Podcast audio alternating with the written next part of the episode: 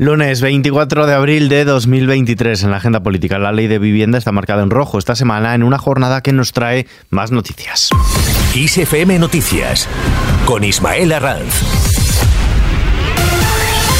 ¿Qué tal? Comenzamos hablando de la ley de vivienda. Unidas Podemos propondrá a los socios del bloque de investidura incorporar a la ley de vivienda antes de que se vote el jueves en el Congreso un tope para la cantidad de pisos de alquiler turístico en las zonas tensionadas de las grandes ciudades, un tope del 2% del número de habitantes de ese área. Pablo Fernández, portavoz de Podemos. De lo que se trata es de impedir que los grandes propietarios puedan utilizar cualquier subterfugio para no regular el precio de los alquileres. Es absolutamente trascendental que la ley de vivienda se aplique hasta su última coma y sea eficaz y efectiva. Por eso planteamos que se pueda introducir esa modificación de cara a limitar los alquileres turísticos en la ley de vivienda. Por su parte, la portavoz del PSOE y ministra de Educación, Pilar Alegría, ha recordado que la competencia sobre pisos turísticos es autonómica, aunque no ha aclarado qué postura adoptarán con esta enmienda planteada. Alegría ha dicho que el PSOE siempre escucha las enmiendas presentadas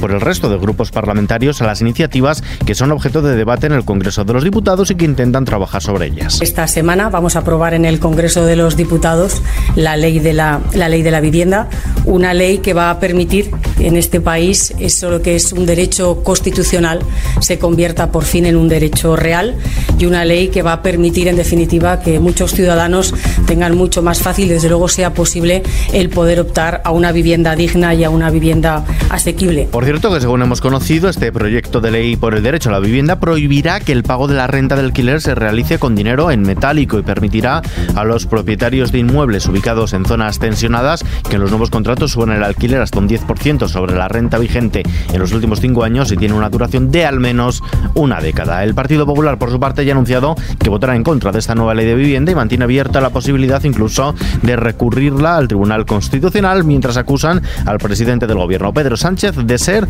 un chollo para los ocupas. Borja Semper, portavoz de campaña de los populares. Sánchez es una oportunidad fantástica para los ocupas. Sánchez es un chollo para los ocupas, pero también tengo que decirles que este chollo pues que sea aprovechado por quien así lo quiere en los próximos meses, porque cuando Alberto Núñez Fijó vaya sea presidente del gobierno no van a tener esta oportunidad o esta situación tan cómoda. Mientras tanto, se avecina huelga en los juzgados. Tres asociaciones de jueces y dos de fiscales han anunciado su intención de convocar huelga indefinida a partir del próximo 16 de mayo ante la falta de propuestas concretas y de verdadero propósito de negociar por parte de los ministerios de Justicia y Hacienda para mejorar sus salarios y reducir la carga de trabajo. Por su parte, la ministra de Justicia, Pilar Job, ha pedido a jueces y fiscales que han anunciado esta intención de ir a la huelga, les pide que miren por el buen servicio público de la justicia y que sean honestos, dice Pilar Job, a la hora de plantear sus posiciones. La ministra ha reclamado a las principales asociaciones de jueces y fiscales responsables del posible paro a partir del 16 de mayo que no perjudiquen a los ciudadanos. Se ha comprometido a dialogar con ellas. Mientras tanto, la exhumación de Primo de Rivera se ha cerrado con tensión en el cementerio. Los restos del fundador de la Falange, José Antonio Primo de Rivera, se encuentran ya en el madrileño cementerio de San Isidro tras ser exhumados de la Basílica del Valle de los Caídos. Un traslado en el que ha habido momentos de tensión entre simpatizantes y la policía, la llegada del féretro al Camposanto y que se ha saldado con tres detenidos. De este modo, la vicepresidenta segunda y líder de Sumar, Yolanda Díaz, dice que se ha corregido una anomalía histórica. Me parece que estamos cumpliendo con la legalidad y con una anomalía histórica. Esto no pasaría probablemente en ningún país europeo. Por tanto, estamos cumpliendo con la ley en nuestro país y, sin lugar a dudas, si esto pasase en cualquier país de nuestro entorno, seguramente no sería comprensible. Por su parte, la familia del fundador de la Falange ha agradecido la comprensión de muchos españoles que han entendido la decisión de exhumar sus restos del Valle de los Caídos en cumplimiento de la ley de memoria democrática. Más cosas. El rey ha entregado el premio Cervantes. Felipe VI ha destacado que la obra del poeta venezolano Rafael Cadenas no quiere estilo, sino honradez, y que esta premisa es una valiosísima ambición, una aspiración que comporta rectitud de ánimo e integridad en el obrar. Reconocemos a través de este premio, que hace honor al gran novelista, la importancia y grandeza de nuestra lengua común y del libro como instrumento fundamental del conocimiento. En su discurso de agradecimiento, Rafael Cadenas ha hecho un llamamiento a la democracia que ha dicho es urgente defender de todo lo que le acecha. También palabras para nuestro idioma. Estoy lleno de España. Trataré de aclarar esta afirmación tan rotunda de quien suele evitar el énfasis al que somos tan propensos los hispanoamericanos.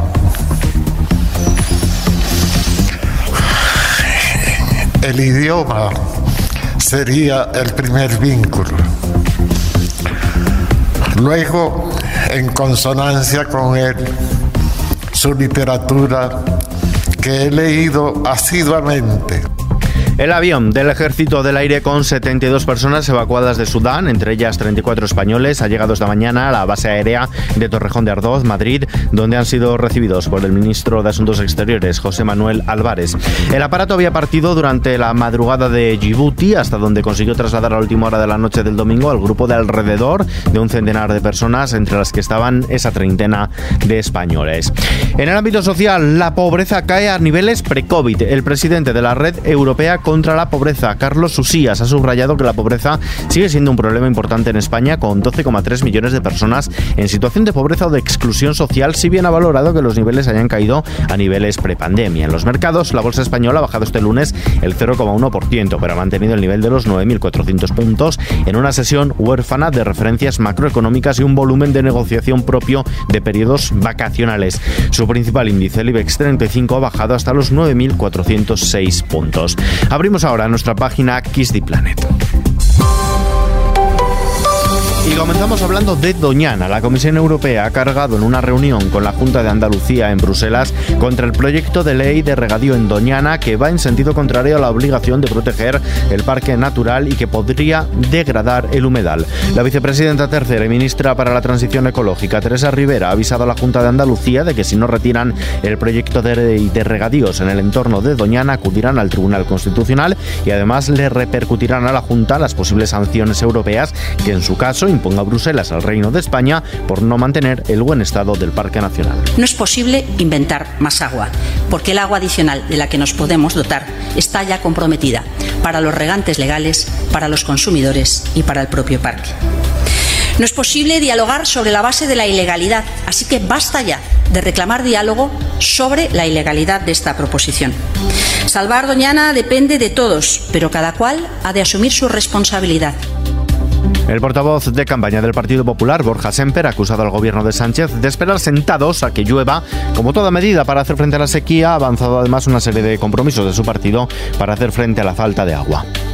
La política del gobierno, por lo tanto, no puede ser la de esperar sentados a que llueva, sino que hay que tomar medidas, como les decía antes, rigurosas y serias. La principal propuesta que hacemos alternativa, después de esta crítica o identificar lo que no funciona, ya la conocen ustedes porque la hemos expresado a través del presidente Fijó. España necesita, entre otros grandes pactos de Estado, necesita un pacto de Estado por el agua.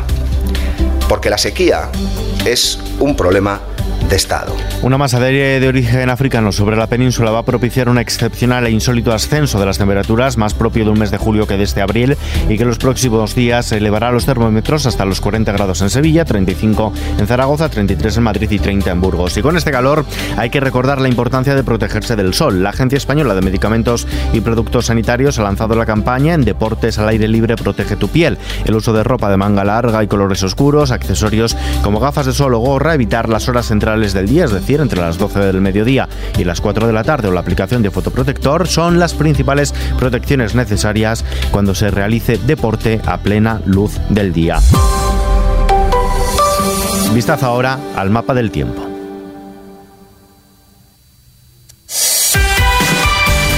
Agencia Estatal de Meteorología anuncia para mañana martes una subida de temperaturas que será más acusada en el tercio sur peninsular, donde podrán superarse los 36 grados. Poco nuboso en todo el país, salvo en el norte. No se descartan posibles precipitaciones débiles en el entorno del Pirineo, donde habrá cielos nubosos y tampoco se descarta que se produzcan, aunque de manera más dispersa, en el norte de Galicia y Cantábrico. Poco nuboso, con nubes altas en el resto de la península y en Baleares, mientras que en Canarias habrá previsiblemente intervalos de nubes bajas, con algunas nubes altas que tenderán a despejar. Y terminamos pues con un tema muy apropiado.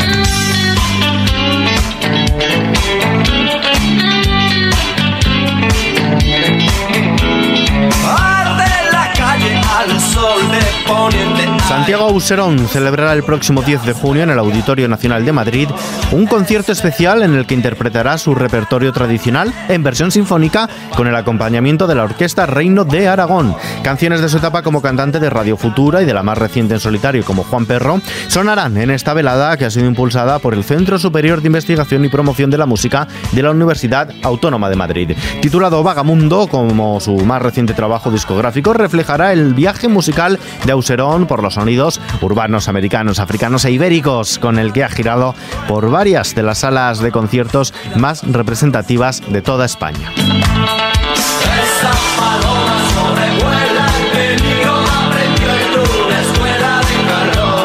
noticia nos despedimos, pero solo por el momento, porque la información continúa actualizada en los informativos de XFM y ampliada en nuevos episodios de este nuestro podcast XFM Noticias. Gustavo Luna en la realización. Un saludo de Ismael Arranz. Hasta mañana.